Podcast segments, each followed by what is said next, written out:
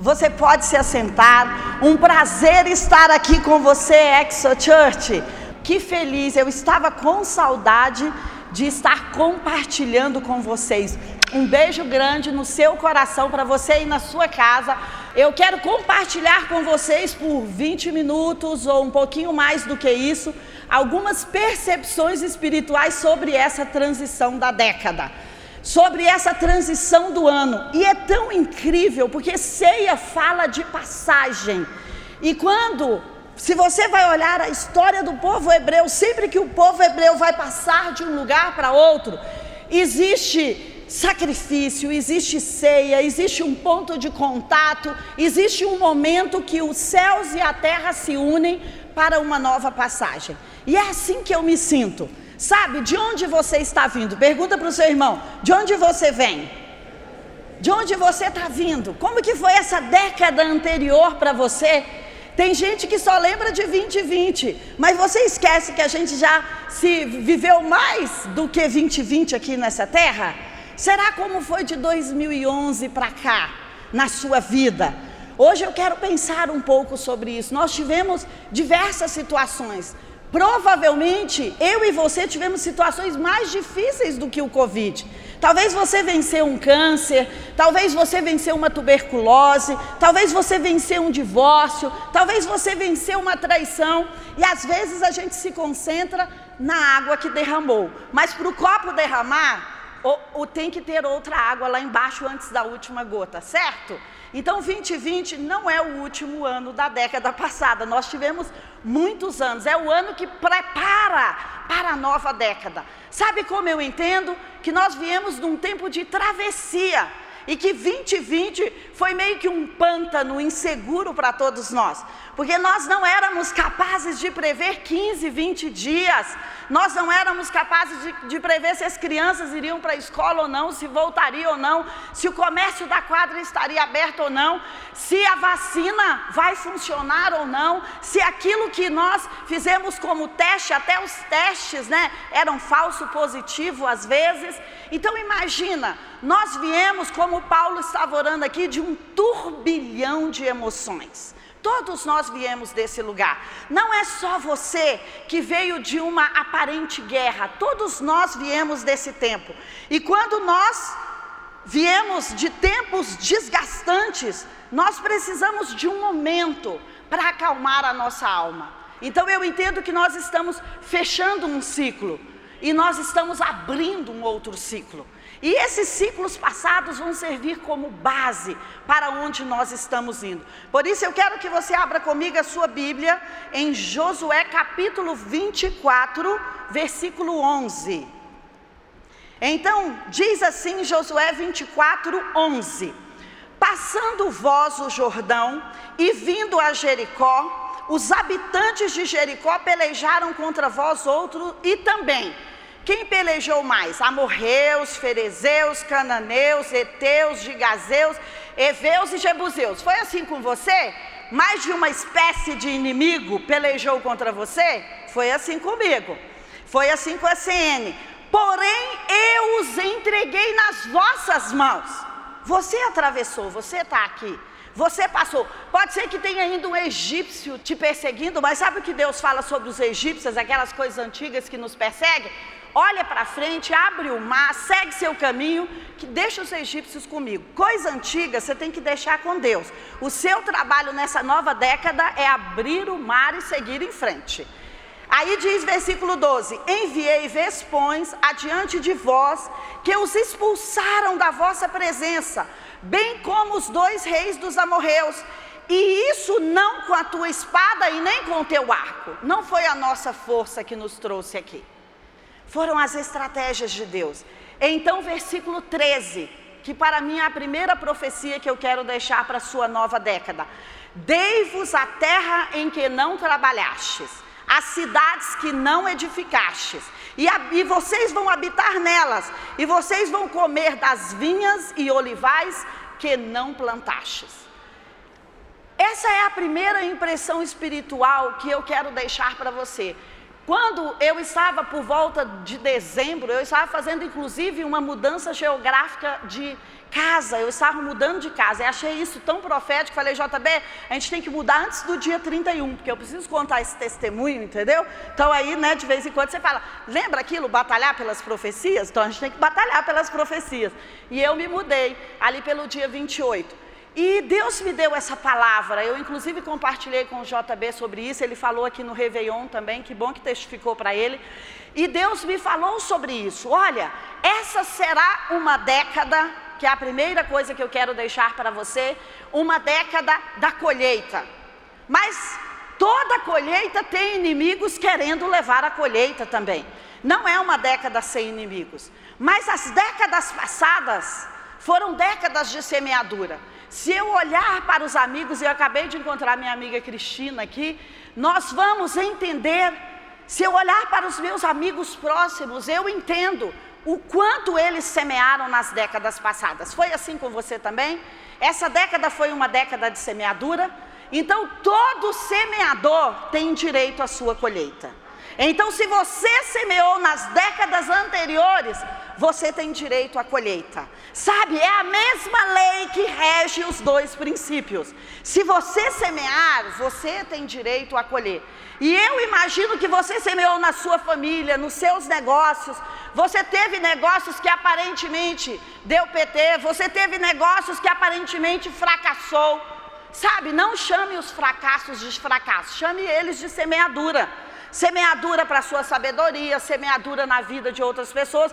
Você pode ressignificar as suas sementes, qualquer dia eu falo sobre isso, mas eu tenho aprendido sobre isso. Não diga que as pessoas tomaram dinheiro de você. Diga que você vai presentear as pessoas com aquele dinheiro, mesmo que isso pareça uma injustiça, porque o semeador tem direito à colheita. Então, se você está semeando, você tem direito à colheita. E de onde você veio? Você veio de um ano de sacrifícios? Você veio de um ano de sementes? Você veio de um ano em que nós nos conectamos muito mais aqui na internet, então muitos não puderam vir aqui e foi sacrificial não vir, não receber o abraço, porque brasileiro é, é caloroso. Então eu entendo que nós estamos transicionando e ceia é passagem.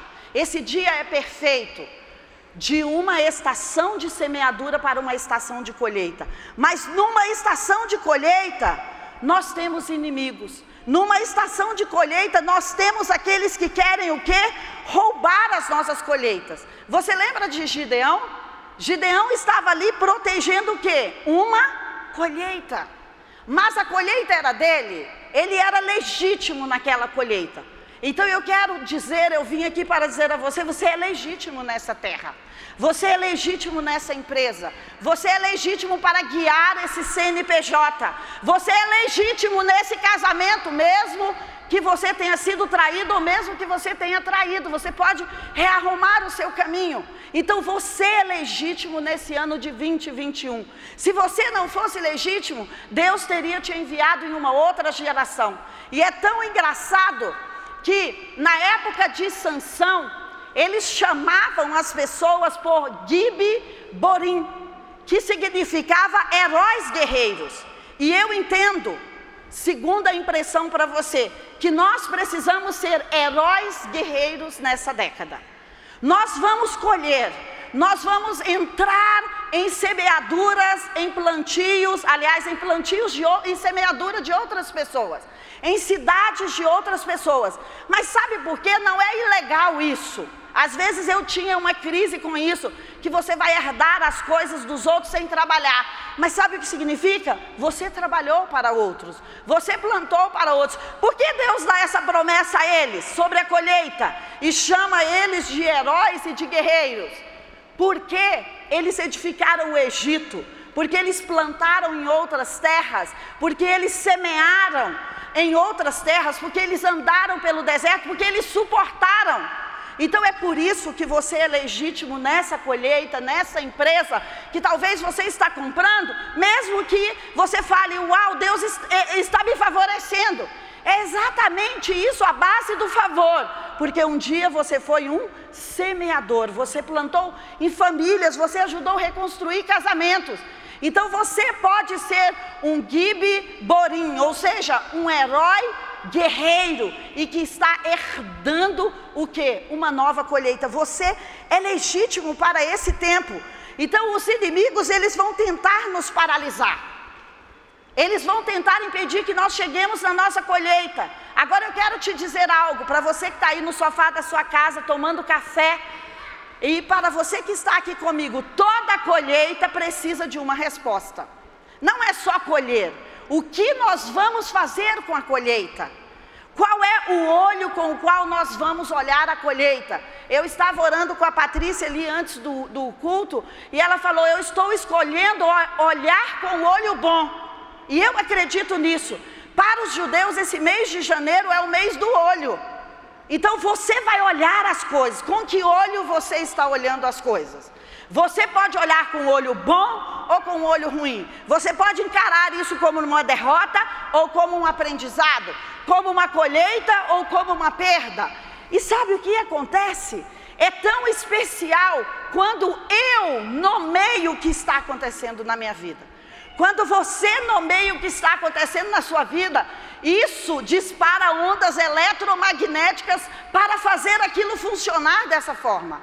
Então, talvez você veio aqui nesse lindo domingo de janeiro e você nomeou o seu casamento com algumas palavras negativas, ou você nomeou seus filhos, ou você nomeou a conta bancária, ou você nomeou porque você não conseguiu sair de férias, ou o lugar para onde você comprou as passagens, como eu, não está aberto ainda hoje.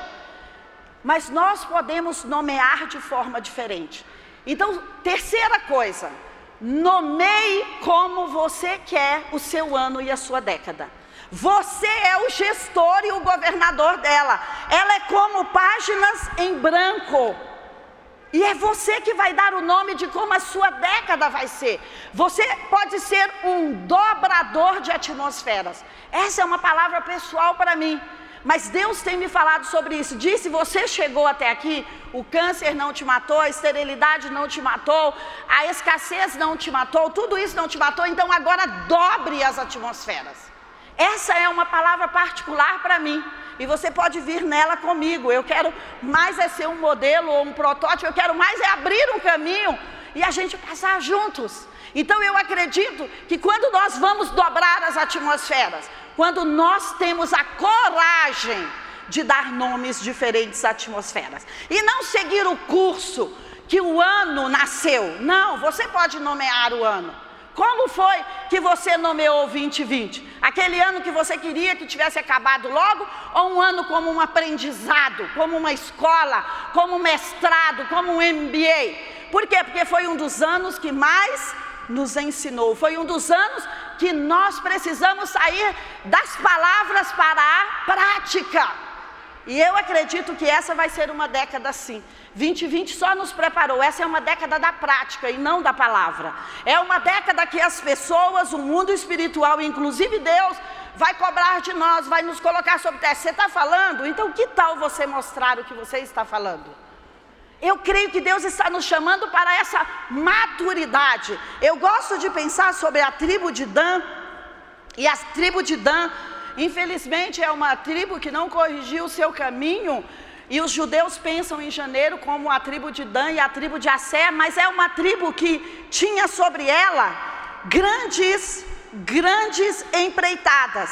Que era empreitada de quê? Do governo, de julgar, de executar e de fazer com que as pessoas fossem maduras. Eu acredito nisso, que essa é uma década que está nos chamando para o amadurecimento.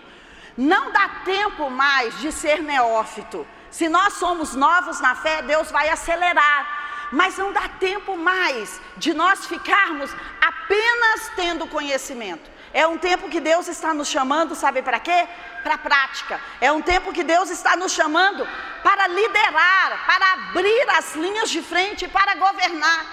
Ontem eu estava conversando com umas pessoas lá em casa, tipo na copa de casa, e eu pensei: olha, se Deus não tivesse dado a nós, como deu a Adão, força para executar, para julgar e para entender como isso sacar, nós não estaríamos aqui nessa década. Se você está aqui é porque você pode governar seu casamento, sua situação política, você pode governar o seu estado, você pode governar a sua língua, a sua mente. Essa década não é demais para você, ela é herança sua. E nós podemos chamá-la como herança ou chamá-la como tempos difíceis. Sabe, nós temos que chamar como Josué e Caleb. Como é que eles chamaram a terra do outro lado? Nós vamos comer aqueles inimigos como comemos o quê? O pão. Sabe os inimigos que você está vendo hoje? Nomeie eles. Não de tempos difíceis, não de perseguidores. Diga, eu vou comer você como come o pão. Não é fácil comer pão? Você comeu pão hoje? Não, né? Porque você já está como os judeus, purificando o sangue. Sabia que janeiro, eu amo ler sobre os judeus. Sabia que em janeiro eles purificam o sangue. Então é o mês que eles tomam muita água, porque os médicos que estão aqui entre nós, os nutrólogos, nutricionistas, pode falar isso, né, Tê, Andréia? Então é o mês que as pessoas bebem muita água. Você está com a sua garrafinha de água? Não, tem que trazer, ou então pegar um copo, ou comprar você de casa. Então, eles purificam o sangue de quê? De tudo as imundícias do ano passado. E às vezes nós precisamos purificar, não é só o sangue, é a alma, é o espírito. Porque às vezes a gente vem de uma série de acontecimentos ruins. Às vezes em 2020, nós explodimos e não seguramos as nossas emoções. Porque isso aconteceu muito para as famílias dentro de casa. Às vezes nós liberamos palavras que não eram para ser liberadas sobre os filhos, ou sobre o casamento, ou sobre os colaboradores, ou sobre os parceiros. Então, sabe como eu enxergo janeiro? Eu sempre tinha uma crise com janeiro. Porque eu ficava pensando, janeiro parece inoperante, todo mundo de férias, ou parece que tudo que a gente tenta fazer não flui tanto. Mas sabe, janeiro é o nosso sabá. E o sabá serve para quê? Para você organizar a sua energia com você e com Deus. Então, esse é um mês incrível para eu e você mergulharmos na palavra. Você sabe por quê? Outra impressão espiritual que eu quero deixar para você. Esse é o número um e nós ainda estamos vivendo o ano 1 um e o mês 1 um, tudo junto. E existe uma força no número 1. Um. Existe um portal celestial aberto que ajuda no número 1 um para quê? Para começar novas coisas. Para planejar, para olhar com um olho bom. Então talvez existam coisas que nós precisamos fazer uma revisão na nossa vida. E dizer, olha, não funciona já está liberado o templo e você ainda que é de Brasília está assistindo pela, pela internet, vem ficar aqui com a gente. Mas você que é de outro estado, seja muito bem-vindo, ou você que tem alguma dificuldade de estar aqui. Mas nós precisamos fazer algumas revisões. Sabe por quê? Aquilo que a gente constrói na base, janeiro é a fundação, é a base. Aquilo que você, os acordos que você fez no início do casamento. Geralmente eles sustentam o casamento e duram até hoje. As palavras que você iniciam ensinando para os seus filhos, ou as bases que você ensina ali em casa, é aquilo que vai erguer a vida deles. Então você está com um mês onde você vai desenhar o mapa de 2021 onde você vai desenhar o mapa da década, sabe para quê? Onde você vai colocar os fundamentos, onde você vai colocar os pilares, onde você vai dizer: essa década, ao invés de andar arrastando, carregando um monte de peso, vai ser a década que eu vou ser livre e que eu vou ser um herói e um guerreiro e que eu vou batalhar pela herança e pelas terras que Deus vai me entregar. Pode ser que você ainda não esteja vendo essas terras, mas deixa eu te dizer, elas estão aí para mim e para você. Olha só, quando nós olhamos para a história dos três reis magos, eles não eram reis cristãos, mas eles optaram por seguir uma luz, por seguir uma estrela. Eles entenderam, dizem que talvez isso possa ter passado lá de Daniel, que ensinou os magos, mas eles entenderam que um dia viria um rei que mudaria o mundo. E eles olharam e seguiram o que? Uma luz. O que, que você está seguindo em 2021? A luz ou aquele outro nome que eu nem vou dizer? Por quê? Eles seguiram uma estrela, eles poderiam ter ficado no país deles. E poderiam ter seguido todo aquele discernimento ruim, o olho ruim, eles poderiam ter ficado ali. mas eles, eles preferiram, mesmo que fosse seguir uma pequena estrela, mas aonde estava iluminando a luz. Então, qual é a estrela que você vai seguir para 2021? Algo mais que eu tenho entendido sobre esse tempo, além da fundação, do mapa da década, de fechar um ciclo, de abrir outro, de se purificar, de batalhar pelas heranças, é fazer escolhas certas. Deixa eu te dizer, as nossas escolhas é aquilo que vai guiar o nosso caminho. Porque de, quando você faz uma escolha, você mata opções. E esse povo que atravessou o Jordão, eles mataram a opção de ficar no deserto. Mas deixa eu te dizer, às vezes é mais confortável ficar no deserto. Porque eles tinham que atravessar um pântano, um rio, e eles nem sabiam o que estava do outro lado da terra prometida, a não ser pelo que Caleb e Josué diziam para eles. Então eu vim aqui para animar a você a sair do lugar que você está. Eu penso que quando todos nós estamos migrando para fazer algo, é mais fácil migrar junto com todas as pessoas. Mas que tal eu e você sermos aqueles dos exemplos que vamos fazer? as escolhas certas. Sabe para quê? Para fundamentar o nosso destino. Porque aquilo que nós escolhemos é aonde nós vamos chegar. O seu destino só é fruto das suas escolhas. Porque Deus pode ter traçado algo incrível para nós. E nós podemos não andar naquilo que Deus traçou para nós. Por quê? Por causa das nossas escolhas. Olha só o que diz o Salmo 1. Eu acho que você já viu tanto o Salmo número 1, pelo menos ele fica aberto lá junto com o 91. Às vezes você decide a página, 1 ou 91, né? Mas olha o que diz: Bem-aventurado o homem que não anda segundo o conselho do ímpio, nem se detém no caminho dos pecadores, nem se assenta na roda dos escarnecedores. Está falando de quê? Escolha. Ainda tem o seu prazer, escolha na lei do Senhor e na sua lei medita de dia e de noite, pois ele será como uma oliveira ou como uma árvore plantada junto ao ribeiro de águas, a qual dá o seu fruto e as suas folhas não cairão, e tudo que ele fizer, tudo que nós fizermos pode prosperar. Nós só precisamos estar no lugar da presença.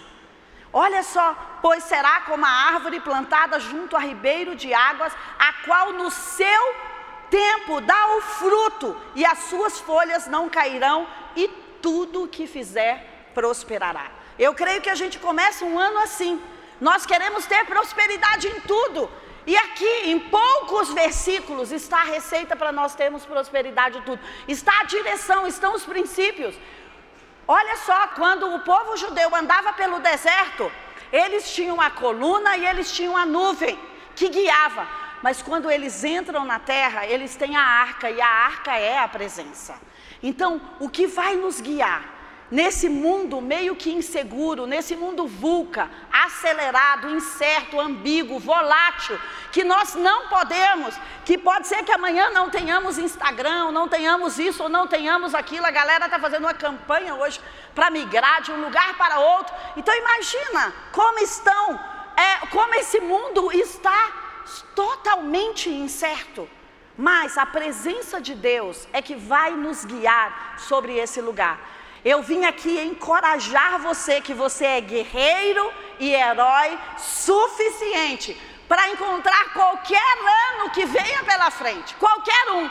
Porque quando nós estamos com a presença e na presença, vai ser fácil. Pode ser trabalhoso, mas nós sabemos que a terra é nossa, Deus já nos deu a terra.